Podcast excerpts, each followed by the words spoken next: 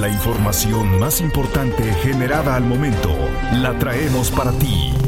Radioincro.com Muchas felicidades a todos los maestros en su día. Hoy es 15 de mayo de 2023 y aquí te presento la información más importante generada al momento. Comenzamos. Actualidad informativa. Radioincro.com Ya está listo el nuevo cárcamo que ayudará a evitar inundaciones en Paseo 5 de febrero, informó Jorge González, arquitecto quien participa en dicha obra, tras subrayar que este cuenta con capacidad para 2.000 pipas de agua. Resaltó que se renovaron más de 13 kilómetros de instalaciones sanitarias y más de 12 kilómetros de instalaciones pluviales a lo largo de toda la vialidad Paseo 5 de febrero. Siempre estarás informado con radioincro.com. Se ha llevado a cabo la capacitación en el protocolo de acoso y hostigamiento laboral en un total de 35 dependencias de un conjunto de 59 unidades gubernamentales estatales desde enero hasta mayo de 2023, según informó Marisol Curi Lorenzo, directora general del Instituto Queretano de las Mujeres. Estas capacitaciones se enfocan en proporcionar conocimientos sobre perspectiva de género, tipos de violencia, acoso y hostigamiento, acoso laboral, protocolo de acoso y hostigamiento laboral, procesos relacionados así como la composición y funciones de los comités encargados. Las noticias de Querétaro están en radioincro.com. Se podría eliminar el uso de cubrebocas en las escuelas. La información completa con mi compañera Malinka Cedes. El coordinador de la UCEBEC, Raúl Iturralde Olvera, indicó que se analizará la posibilidad de levantar las medidas sanitarias en las escuelas de educación básica pública en Querétaro. Esto luego de que se dio por terminada la alerta sanitaria por el COVID-19 en la entidad.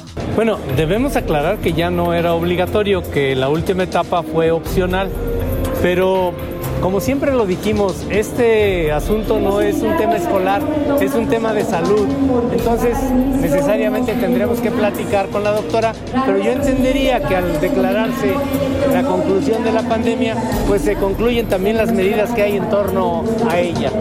Señaló que se platicará con la secretaria de Salud, Martina Pérez Rendón, respecto a que se deje de usar el cubrebocas en las escuelas. Esto a pesar de que ya no era obligatoria esta medida, solamente era opcional radioincro.com, el medio en que puedes confiar. Se llevó a cabo el anuncio de la segunda pasarela Consentido en Querétaro. La información con Alexis Morales. La secretaria de Cultura, Marcela Herbert, anunció la segunda edición de la pasarela Consentido Netoki Yemamengu, que se realizará el 24 de mayo a las 19 horas en el Centro de las Artes de Querétaro. La funcionaria estatal destacó que se espera la asistencia de 400 personas a este evento. Eh, realmente estamos muy contentos. Mitoki ya Mengu es una pasarela de identidad queretana que es nuestro eh, segundo año que ya lo estamos realizando, que estamos muy contentos porque justo estamos haciendo la fusión con diseñadores, con los artesanos, con personas de la inclusión, nuestra modelo eh, especial, Marta.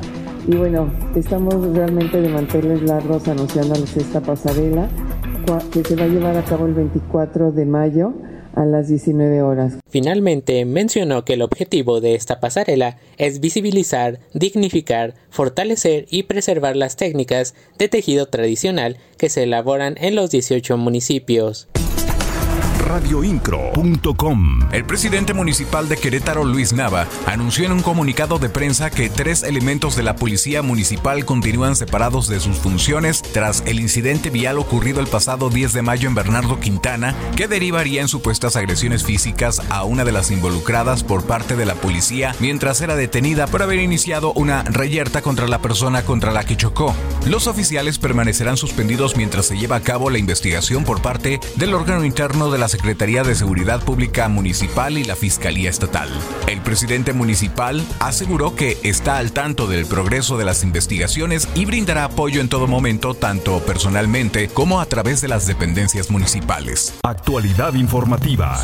Radioincro.com. Con el propósito de escuchar y atender las principales necesidades de habitantes del fraccionamiento La Pradera en el municipio del Marqués, el titular del Poder Ejecutivo Estatal, Mauricio Curi González, participó participó en el ejercicio Gobierno Abierto, donde se definieron las principales acciones a realizar en beneficio de las y los vecinos de esta zona. Actualidad informativa.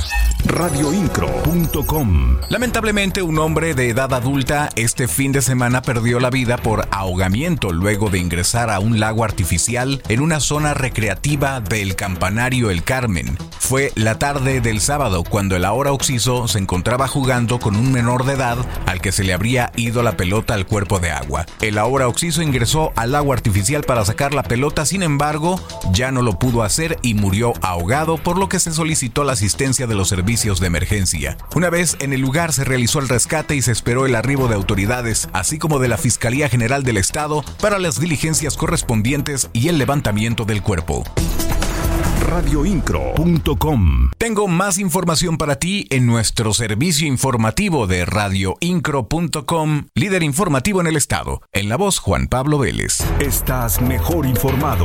radioincro.com.